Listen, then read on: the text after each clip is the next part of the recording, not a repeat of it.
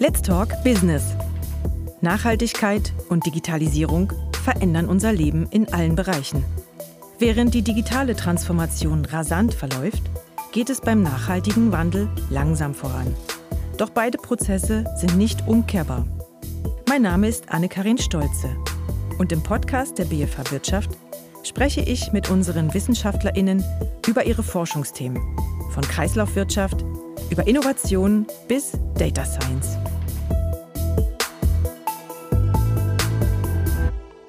Herzlich willkommen zur neuen Folge unseres Podcasts. Heute begrüße ich Lucia Lanfranconi. Sie ist Professorin für Diversity, Equity and Inclusion am Institut New Work und sie ist Co-Leiterin der Fachstelle Chancengleichheit der BFH Wirtschaft.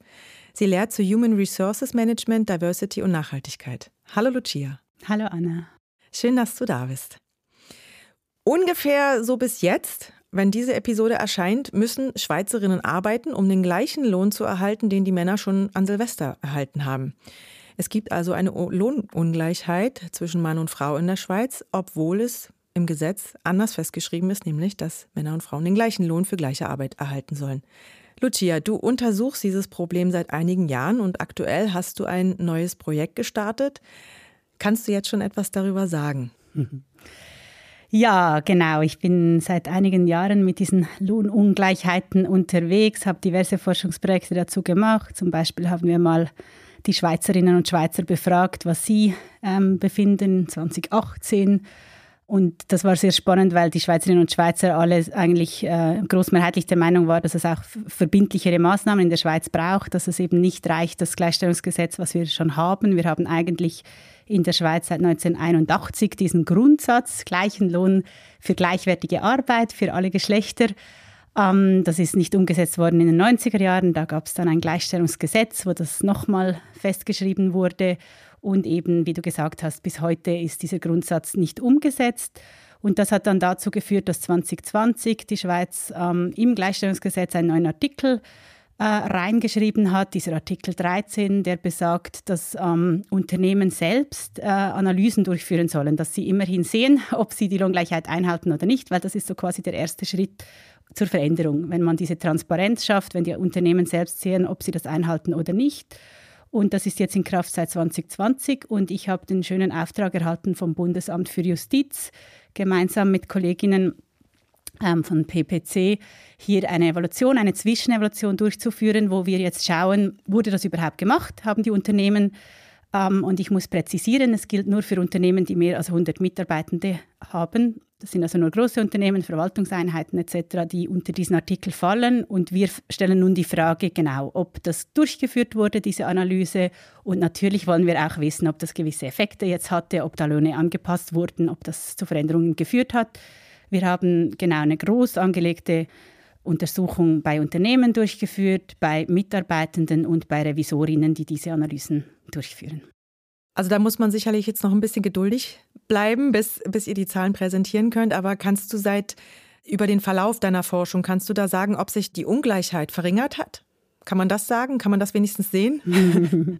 ja, die verringert sich schon, aber sehr langsam und teilweise sprunghaft oder es gab eben leider auch Rückschritte, wenn man beim Bundesamt für Statistik die äh, regelmäßig diese Zahlen natürlich auswerten, kann man eine Tendenz sehen in die richtige Richtung, würde ich mal sagen, in eine verbesserte Richtung. Geht aber, wie gesagt, langsam und teilweise auch mit gewissen Rückschritten. Und die Hoffnung wäre natürlich jetzt gegen vorne, dass wir dann Effekte sehen, jetzt durch diese neue Regelung oder vielleicht braucht es halt auch nochmal nachjustieren. Das wird unsere Evaluation zeigen, ob das wie reicht, dieser Artikel, oder ob es da noch mehr braucht, was so ein Kritikpunkt am aktuellen Artikel ist, dass das eine einmalige Sache ist. Also Unternehmen, wenn die das einmal bestanden haben, diese Analyse, wenn aufscheint, dass sie eigentlich okay unterwegs sind, müssen sie es nicht wieder tun. Und das ist sicher schon mal eine Empfehlung an Unternehmen, dass sie da selbst dranbleiben, dass sie selbst diese Analysen machen und vielleicht auch wieder machen. Das ist so ein Punkt jetzt schon, den wir sicher auch äh, fragen werden in der Evaluation. Reicht das, was es da steht? Braucht es mehr? Braucht es anderes? wie gesagt, um zurückzukommen auf deine Frage, ja, man sieht eine Tendenz, aber wirklich so, das geht sehr, sehr langsam. Auch im internationalen Vergleich steht die Schweiz da echt nicht gut da. Die Schweiz, die immer sehr gern gut im Vergleich zu Europa steht, in diesem Ranking vom Equal Pay Gap, sind wir einfach nicht äh, sehr weit vorne mit dabei. Und die Hoffnung wäre natürlich da auch, ähm, ja, wirklich jetzt einen Schritt weiter zu kommen mit diesen Regelungen. Zieht sich denn, ähm, ziehen sich die Lohnunterschiede durch alle Branchen oder kann man da sagen, es gibt eine Branche, wo, wo es eigentlich schon fast angeglichen ist oder gibt es eine Branche, die besonders negativ auffällt? Es gibt sehr große Unterschiede zwischen Branchen, auch zwischen Größen von Unternehmen und dann auch innerhalb von den Unternehmen. Das ist das Spannende ähm, auch auf verschiedenen Stufen. Also es ist zum Beispiel so, ich habe selbst auch sehr viele Lohnanalysen gemacht für Unternehmen und was man zum Beispiel innerhalb von Unternehmen sieht, ist, dass es große Unterschiede gibt, dass eigentlich die Lohnunterschiede gegen oben größer werden. Also in den höheren Managementstufen werden die Lohnungleichheiten üblicherweise viel größer als ähm, gegen unten bei Personen also ohne wenn Verantwortungen. Frauen, wenn Frauen und Männer in der Managementstufe arbeiten, dann okay. Mhm. Ja, genau, äh, genau. Leider ist das eine Tendenz, äh, die ich ganz klar bestätigen kann, auch aus eigenen Untersuchungen. Branchenunterschiede gibt es auch sehr, sehr große. Der, ähm, ein ganz wichtiger Punkt, wie entstehen solche Lohnunterschiede, ist natürlich das Lohnsystem. Mhm. Deswegen ist das HRM ein wichtiger Punkt, wo wir auch ansetzen können. Äh, Lohnsysteme, Payroll, äh, spielt hier eine ganz wichtige Rolle, dass diese Systeme fair sind, weil wenn wir kein gutes System haben in Unternehmen, geschehen Ungleichheiten nicht nur aufgrund von Geschlecht, auch andere Ungleichheiten. Äh, und da beginnt so, natürlich sind unterschiedliche Branchen unterschiedlich ähm, gestartet, auch geschichtlich, historisch, wie fest die Systeme überhaupt reglementiert sind oder wie fest eben eher Marktlöhne da sind und wie groß die Verhandlungsspielräume sind. Deswegen ja, große Branchenunterschiede und auch eben die Größe der Unternehmen spielt eine riesige Rolle. Deswegen hatte sich das Parlament auf diesen Kompromiss, würde ich mal sagen, geeinigt, dass nur Unternehmen mit mehr als 100 Mitarbeitenden überhaupt so eine Kontrolle machen müssen, weil die Annahme ist, dass solch große Unternehmen auch ein System haben, ein HR haben, ja, wo man wie davon ausgeht, dass die das wenigstens einhalten müssten. Mhm. Fernziel wäre natürlich, dass auch kleinere Unternehmen äh, da hinschauen und äh, fair unterwegs sind, weil in der Schweiz haben wir so eine große Masse von KMUs natürlich. Mhm. Es gibt ja, ähm, wenn man jetzt mal auch die Debatte verfolgt hat, es gibt ja dann immer wieder auch ähm, sagen wir mal, Erklärungsversuche oder Ausflüchte oder Gegenargumente, vor allem von männlichen Diskussionsteilnehmern, äh, die dann sagen so, ja, aber Frauen arbeiten ja Teilzeit, Frauen eben stecken eher zurück und machen weniger Qualifizierung, zum Beispiel, weil sie eben mehr sich um die Kinder und zu Hause kümmern also welchen Prozentsatz macht denn diese sozusagen diese Care-Arbeit, die man macht oder diese Care-Arbeitspausen, die Frauen machen und dann in die Teilzeitfalle gehen oder eben Teilzeit arbeiten? Wie viel macht das aus oder kann man das aus dem Lohnunterschied rausrechnen? Ähm, einige Fragen aufs Mal. Ja. Ich sortiere mal ein bisschen. also man muss wirklich äh, immer wieder erklären bei diesem Thema Lohngleichheit, es ist nicht ganz einfach äh, zu verstehen, was hier überhaupt gemessen wird oder was auch in diesem ja. Gesetz festgeschrieben ist. Ähm, es gibt dieses Standardanalyse-Tool ähm, vom Bund, das Logib, das relativ viele Unternehmen jetzt auch selbst anwenden. Es gibt aber auch andere Möglichkeiten, die eigene Lohnstruktur zu erheben. Ähm, mit diesem Instrument oder auch anderen Instrumenten wird immer als allererst mal auf Vollzeit standardisiert. Also man vergleicht natürlich nicht äh, mhm. Teilzeit-Vollzeitlöhne, das ist ja sowieso klar. Ähm, und dann wird wirklich unterschieden zwischen sogenannten ähm, objektiven Faktoren, die den Lohn erklären dürfen, also die auch per Gesetz Was wäre das? okay ist, wenn man deswegen mhm. Menschen unterschiedlich entlöhnt. Diese typischen Kriterien sind die Ausbildung, also das wurde ja von dir jetzt auch genannt. Wenn mhm. natürlich äh, in einem Unternehmen, ich mache ein Fallbeispiel, die Frau Müller eben eine tiefere Ausbildung hat als der Herr Meier, ist das völlig legitim und gesetzeskonform, wenn Herr Meier mehr verdient. Dasselbe, wenn er älter ist, also Alter, Dienstalter. Mehr, ähm, Erfahrungs mehr, Berufsjahre. mehr Erfahrungsjahre, mhm. Berufsjahre. Das sind diese typischen Faktoren. Und dann darüber hinaus auch, also das wären die sogenannten äh, Faktoren bei der Person, die Human Factors. Und dann gibt es die Faktoren bei der Funktion, das sind die berufliche Stellung und die Komplexität der Aufgabe. Wenn also mhm. der Herr Müller sehr komplexe Aufgaben macht mit vielen Verantwortung, die, die Frau Meier eine einfache Routinetätigkeit, ist das auch für alle völlig okay und objektiv korrekt, ja. wenn er mehr verdient als sie. Hier mache ich aber gerade quasi ein Gegenargument zu dem, was du gesagt hast. Du hast jetzt gesagt, ja eben, ja, wenn jetzt die Frau Müller eben die Babypause gemacht hat und einen einfachen Job macht, ist es auch quasi so okay, wenn sie dann noch mal ein bisschen weniger verdient. Ich würde sagen, was leider in der Realität passiert, ist das, was wir sehen in den Statistiken, dass sehr viele Frauen eigentlich überqualifiziert wären für die Jobs. Also sie kriegen wegen dieser Babyfalle, Mutterschaftsstrafe, wie es auch genannt wird, vielleicht gar nicht mehr die Chance, in den Beruf zurückzukehren, für den sie eigentlich qualifiziert sind, für den sie auch Aus- und Weiterbildung gemacht haben. Und wir sehen ja in der Schweiz, dass wir sehr hohe qualifizierte Frauen haben. Also rein die Ausbildungsabschlüsse sprechen ja eine andere Sprache. Wir haben sehr viele gut qualifizierte Frauen. Frauen machen auch viele Weiterbildungen. Ähm, und ich denke, in den Realitäten von vielen Unternehmen, die ich jetzt auch begleitet und beraten habe, sehen wir eher Überqualifikation von Frauen, dass sie also eigentlich in Jobs arbeiten, für die sie, sie sind so hoch qualifiziert und verdienen in dem Sinn, wir erklären dann wie noch weg durch dieses Logip, weil sie nicht in die höheren Positionen sind, finden wir den, äh, den Lohnunterschied objektiv okay oder eben erklärbar. Und eigentlich könnte man genauso gut sagen, oder es gibt sicher realistisch auch quasi eine negative Tendenz oder ein Gegenargument zu dem, was du gesagt hast. Und ich glaube, in der Realität, die Realität ist komplex.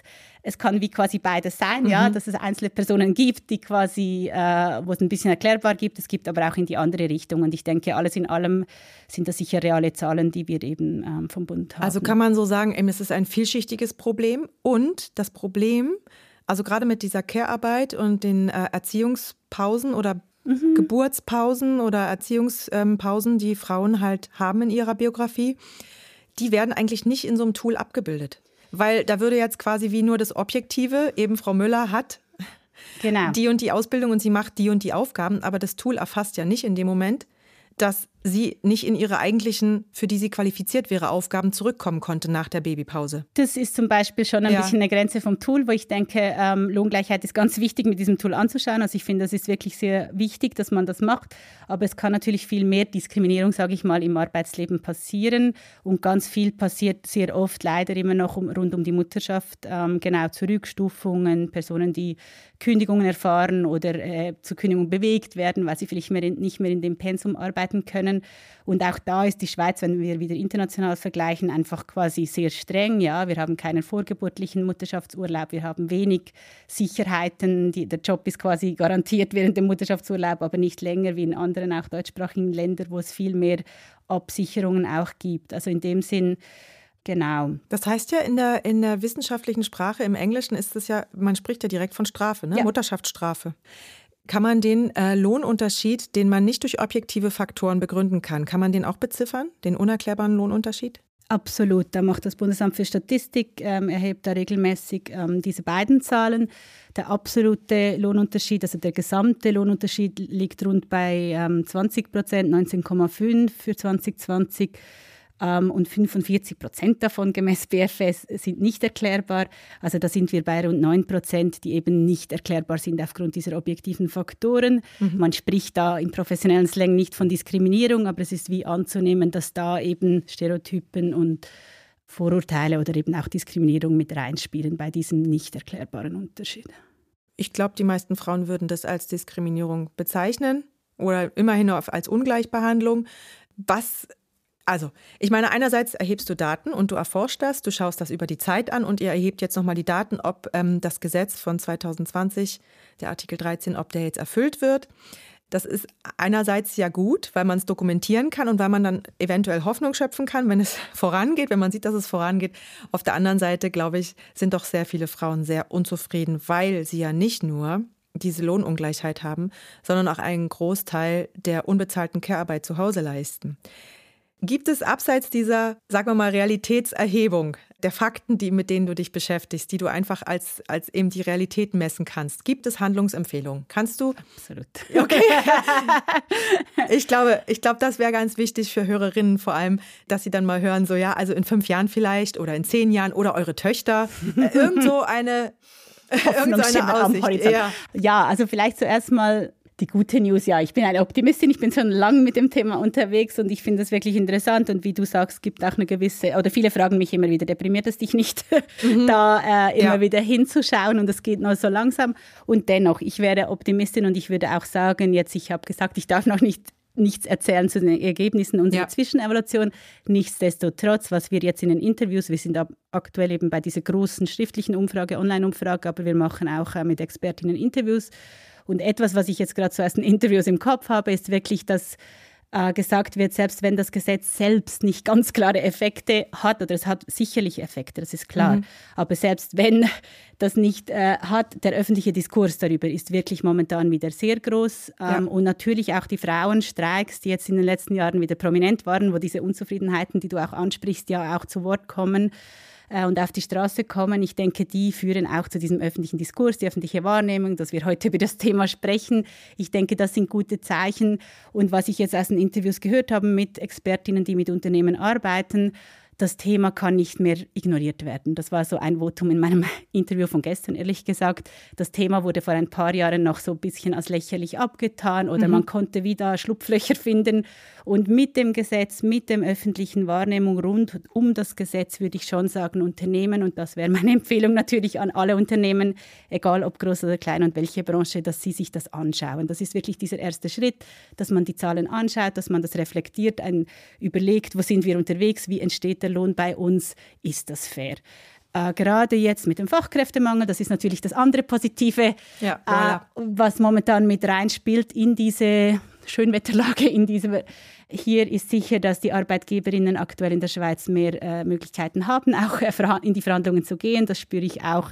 Ich mache immer gern, ich übe gern Lohnverhandlungen mit meinen Studierenden. Auch jetzt ähm, in meinem SAR-Modul haben wir Lohnverhandlungen geübt. Und ich merke auch, die Studierenden sind, posit sind ähm, äh, selbstbewusster als vor mhm. einigen Jahren, wo ich dieselben ja. Übungen mit ihnen gemacht habe. Ja, man hat mehr ein, ein, Selbstvertrauen, wenn diese Arbeitslage besser ist. Das heißt, äh, Unternehmen kommen ein bisschen mehr in den Zugzwang, auch zu zeigen, was sie tun. Und diese Lohntransparenz ist aktuell hoch auf dem Kurs. Ich denke, Unternehmen müssen ein Statement machen. Es wird auch nicht nur geschaut, haben sie ein Statement, äh, sondern sie müssen das wirklich auch ein bisschen belegen können. Und hier ist es wirklich wichtig, dass man da äh, gute Schritte vorausgibt, als gute Arbeitgeberin dasteht, Arbeitgeber.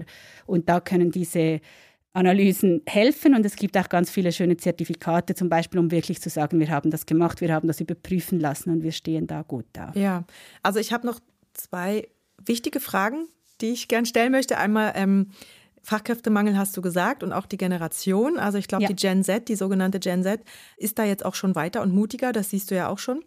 Nun sehe ich aber eine Diskrepanz. Das eine ist ja das, was du auch gesagt hast, was man in dem Tool, wo Lohnungleichheiten ähm, erfasst werden können, sieht. Es ist ja das eine, wenn man eine, sagen wir mal, eine junge, kinderlose Frau einstellt, die gleich qualifiziert ist wie ein junger, kinderloser Mann. Mhm. Von daher, okay, gleicher Lohn, das ist ja allen noch plausibel, mhm. da sind wir ja alle noch gleich auf. Und dann kommt eben wir kennen die Statistik. Das mhm. erste Kind, das zweite Kind und mit jedem Kind, die Prozente habe ich jetzt natürlich nicht im Kopf, du wahrscheinlich schon, aber mit jedem Kind sinkt der Lohn im Vergleich zu dem Mann, der das gleiche ja Kinder, Krasse, der, der die Mann, gleiche Kinderanzahl und hat. Und der Mann noch immer, oder das ja. Bundesamt für Statistik erhebt noch immer, Männer tendieren ja. dazu, mehr zu arbeiten, wenn sie Kinder haben. Und also auch mehr das zu ist verdienen. Und auch mehr zu verdienen. Und da haben wir, darüber haben wir jetzt noch nicht gesprochen, oder auch diese Idee des Male Breadwinners, des alleinverdienenden mhm. Mannes, auch das erzähle ich immer in meinen Vorlesungen, das ist noch nicht lange her, wo die Unternehmen in der Schweiz bewusst Männern mehr bezahlt haben, weil sie Männer sind, weil sie Familienernährer sind. Und wir finden das halt noch immer, das hat sich noch nicht so geändert und wir müssen müssen alle daran weiterarbeiten. Ja. ja. Und genau da wollte ich ansetzen. Und zwar, natürlich ist es gut, dass es den Artikel 13 gibt, mhm. aber der ist bei den Unternehmen. Und das Problem mit den Kindern können die Unternehmen nicht lösen. Das Nein. ist ein Problem. Das sage ich jetzt, als weil ich selber Mutter bin. Das ist ein Problem. Das muss im Prinzip vom Staat, von der Struktur, vom System geschaffen werden, nämlich indem man bessere Kinderbetreuung hat, und diese ganze, was du vorhin angesprochen hast, äh, Mutterschaftsfreizeit oder äh, Mutterschaftsurlaub, ich finde das auch einen ganz furchtbaren Begriff. Freizeit ist noch sagen wir mal, sagen wir mal so, die, ähm, die Babypause oder die äh, Erziehungsarbeitspause oder wie ja. man es auch immer nennen möchte, aber im Maternity Leave, ja, im Englischen. Aber dass man quasi diese vulnerable Phase irgendwie auffängt und dass man danach wirklich eine Kinderbetreuung ähm, gewährleisten kann, damit Frauen eben wieder nicht mit, weiß ich, mit niedrigen Prozenten einsteigen, sondern vielleicht vergleichbaren Prozenten einsteigen können. Absolut. Absolut. Ähm, wie also gut, ja, ihr könnt jetzt natürlich in so einer Erhebung keine Empfehlung geben, weil das ja auch eine ganz andere Organisation, eine ganz andere Behörde ist, aber gebt ihr auch Empfehlungen ab? Also ich gebe sehr gerne jetzt und heute Empfehlungen ab. Also ich finde das ganz wichtig, nur kurz, um darauf hinzugehen mit dem Artikel 13 und dem Gleichstellungsgesetz ich persönlich in meiner, ich habe auch schon meine Dissertation zu dem Thema geschrieben vor 14 Jahren oder so. Und ich finde es ganz wichtig, dass man eine gewisse äh, Verantwortung den Unternehmen gibt, weil die sind ein Player in diesem mhm. ganzen äh, Feld. Und das ist mir ganz wichtig, dass Unternehmen diese Verantwortung sehen bei sich, dass sie die wahrnehmen. Ja, das war meine Message vorhin. Aber ich sage immer, die Verantwortung für die Gleichstellung oder für die Familienpolitik in der Schweiz können nicht die Unternehmen tragen. Nein, ja. das sind die Individuen, das sind die Familien, das ist der Staat, wie du sagst. Das sind noch weitere wie NGOs oder die Großeltern, die den Großteil übrigens der mhm. Betreuungsarbeit leisten. Ja. Da sind viele Player mit drin. Und für mich liegt die Verantwortung bei allen. Also ich finde auch, ich würde die Frauen nicht rauslassen, die eben auch verhandeln müssen, die auch mit ihren Partner, Partnerinnen, wie auch immer, ihren Familienmodellen äh, für sich einstehen müssen. Ich würde aber auch den Männern eine große Verantwortung übergeben. Ähm, für sich selbst auch als Caretaker, äh, nein, Nehmer, Entschuldigung, also dass sie selbst die Care-Verantwortung übernehmen, dass sie selbst dieses äh, Mitteil mhm. sind einer Familie, ihre Verantwortung übernehmen. Und wie du sagst, der Staat trägt eine riesige Rolle. Ich habe äh, in meiner letzten Anstellung viel zu Familien- und Gleichstellungspolitik auch international vergleichend geforscht. Und die Schweiz hat hier ein bisschen ein Problem. Das würde ich jetzt äh, unabhängig von dieser Studie, aber hier im Podcast sagen. Die Schweiz, das, die Familienpolitik ist tatsächlich in der Schweiz einfach wir sind da nicht weit. Wir haben lange das, ähm, vom Staat aus das Bild, dass die, ähm, die Familienverantwortung tragen über diese Care-Arbeit, Familienpolitik. Und der Staat hat sich hier weniger eingegriffen. Wir sind halt auch nicht in der EU. Wenn du jetzt Deutschland vergleichend denkst, ähm, sind wir da, sind unsere Strukturen weniger weit, was die ähm, genau Betreuung betrifft, was die Elternurlaube betrifft. Also es ist ja wirklich noch nicht, nicht nur Maternity Leave. Vaterschaftsurlaub ist jetzt seit 2020 bei diesen revolutionären zwei Wochen oder wie lange mhm. haben wir dafür uns eingesetzt? Und das ist wirklich, mhm. wenn du international schaust, das Minimum. Ja. Äh, es gibt in so vielen, auch südlichen Ländern, äh, gibt es zwei Monate Vaterschaftsurlaube und fast alle Länder rund um uns herum kennen Elternschaftsurlaube. Und da sind halt Mechanismen, wo du auch ansetzen kannst, um auch schlussendlich auf diese Lohngleichheitsfrage Einfluss zu nehmen. Ja. Also ich bin komplett bei dir. Äh, dass wir da staatlich als Gesellschaft weitergehen müssen, um nicht nur für Frauen eine bessere Gesellschaft zu haben, sondern für alle Menschen in der Schweiz, weil ja. Väter profitieren wie Mütter, wie Kinder, wenn wir eine Gesellschaft haben, wo wir diese Verantwortung für Kinder und auch die Erwerbsarbeit fair aufteilen. Und auch dazu habe ich geforscht, eine schöne Studie gemacht, das wünscht sich die Schweiz. Also wir haben 2021 Daten Aber erhoben. sie stimmt nicht so ab? Sie stimmt nicht so ab. Das Warum? Ist das Warum? Es sind Ach, zu wenig Eltern, die wahrscheinlich abstimmen oder ist der Prozentsatz der Familien zu gering oder woran ja, liegt es? Ja, ja, also ja. Und also ne, Migrantinnen können nicht abstimmen. Ja, Ältere okay. Personen sind überproportional vertreten bei den Wählerinnen, junge unterproportional. Mhm. Es ja. gibt äh, quasi Faktoren, aber eben 21 eine Studie zu unbezahlter Care-Arbeit. Die Leute wünschen sich 50-50, 70-70, das wären die Wunschbetreuungsmodelle. Mhm. Frauen möchten ein bisschen mehr arbeiten, Männer möchten ein bisschen weniger arbeiten, wenn man die befragt. Wir haben sehr e-, egalitäre Wunschvorstellungen. Ja. Und es gibt natürlich auch negative Anreize, sprich Steuern, mhm. sprich eben Lohnungleichheit. Und ja. deswegen müssen wir auch bei der Lohngleichheit dranbleiben. Aber ich bin komplett bei dir. Es ist nicht der einzige Hebel, wo wir uns als Gesellschaft äh, ansetzen müssen. Also wir können mal festhalten, die Schweizer Familienpolitik passt nicht ganz zusammen mit dem Fachkräftemangel mhm. und mit den überqualifizierten Frauen, die quasi nicht in die entsprechenden Berufe kommen können, weil sie halt auch noch Care-Arbeit machen oder in Positionen sind, für die sie überqualifiziert sind. Passt nicht ganz zusammen. Mhm. Jetzt wollen wir mal weggehen von dem Negativen. Also ich meine, die Schweiz entwickelt sich ja, es ist halt ein bisschen langsamer als ringsherum. Äh, ich möchte doch jetzt gerne mal wissen, wenn du das so breit beobachtest in Europa, das wäre meine abschließende Frage, haben wir ein Vorbild? Macht es ein Land besser? Wohin streben wir? Mach ja, uns Hoffnung, bitte. Natürlich. Also ich war ähm, in einer Studienreise in äh, Schweden und ich würde schon sagen, Schweden wäre ein Ort, wo wir hinschauen können, wo sehr eine kohärente Gleichstellungs- und Familienpolitik rund seit den 70er Jahren, das ist immer mein Lieblingsbeispiel, da wo wir das Frauenstimmen- und Wahlrecht eingeführt haben, hat Schweden zum Beispiel einen sehr umfassenden Elternurlaub eingeführt. Also die haben eben ziemlich zeitgleich, wo wir 71 uns über Frauenstimmrecht unterhalten haben, haben sie sich schon sehr strategisch überlegt, was heißt Familienpolitik, die auch noch Gleichstellung fördert. Also die haben einen Elternschaftsurlaub, den man sich teilen muss. Also von mhm. Beginn weg nicht die Möglichkeit, nur Frauen äh, in die Care-Arbeit.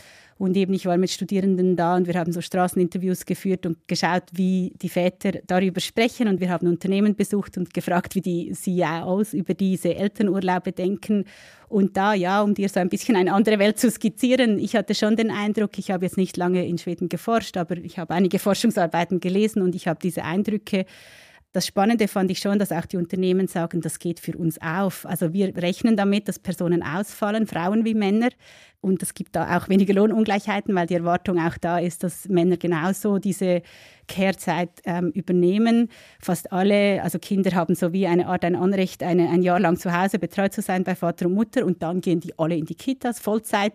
Das ist wie so das normale Modell, das da herrscht. Ich sage nicht, das ist das beste Modell, aber ich finde, es ist ein sehr logisches, es ist eins, wo sehr klar ist für die Eltern, für die Kinder, wie ihr Leben weitergeht nach so einem Mutterschaftsurlaub. Und in der Schweiz erlebe ich das immer noch oft als Schock. Was mache ich dann und wie organisiere ich mich? Und wenn kein äh, Netzwerk da ist, dann geht irgendwie nicht. Und in Schweden habe ich das als sehr kohärent erlebt, als sehr durchdachtes System mit diesen langen Urlauben, mit dieser Flexibilität. Wenn Kinder krank sind bis zu acht Jahren, kann man einzelne Betreuungstage da nehmen ohne Probleme. Wenn Kinder Beeinträchtigungen haben oder langzeitkrank sind, ist das abgedeckt durch den Staat. Die Arbeitgebenden können planen, sie haben Planungssicherheit, die Menschen haben Planungssicherheit und das ganze System ist konkurrent und sehr bezahlbar. Also Wie ist das denn, wenn die ähm, Eltern dann nach so einer äh, Babypause wieder in den Job zurückkommen? Haben sie dann die gleichen Aufgaben oder also wie, wie gibt es dann irgendwie eine Herabstufung oder ist das geregelt?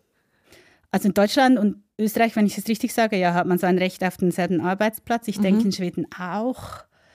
Genau, es sind auch längere Zeit. Also ich denke auch viel darüber nach. Gibt es Kündigungsschutz denke, dann, wenn man wiederkommt? Ja, ja, genau. Also in der Schweiz gibt es ja schon auch über den Mutterschaftsurlaub hinaus. Aber was in der Schweiz oft passiert, ist direkt nach dem Mutterschaftsurlaub, genau. dass es ja. dann nicht mehr da weitergeht, wie vorhin ja. abgemacht oder gehofft. Ja. Äh, es gibt mehr Kündigungsschutz da, genau. Ach ja, und die, also ich wollte nur noch kurz auf das, was ich immer eindrücklich fand in Schweden, habe ich äh, realisiert, dass eine Kollegin eben in Schweden, die denselben eine Professorin ist an einer Uni da, sie hat mir gesagt, dass das, was sie im Monat zahlt für ihr Kind, ist ungefähr dasselbe, was ich in der Schweiz dann für einen Tag für die Kinderkrippe bezahlt habe. Das nur noch, um so zum Thema okay. Bezahlbarkeit, auch Fairness zwischen verschiedenen Personen mhm. äh, anzusprechen. Also Schweden zum Beispiel mit anderen skandinavischen Ländern, die leisten sich einfach ein sehr egalitäres System, wo quasi mhm. alle Menschen, egal in welchen Familien- und Haushaltstypen, Kinder haben können und diese auch bezahlen können. Ja, es ist nicht irgendwie ein Luxusthema.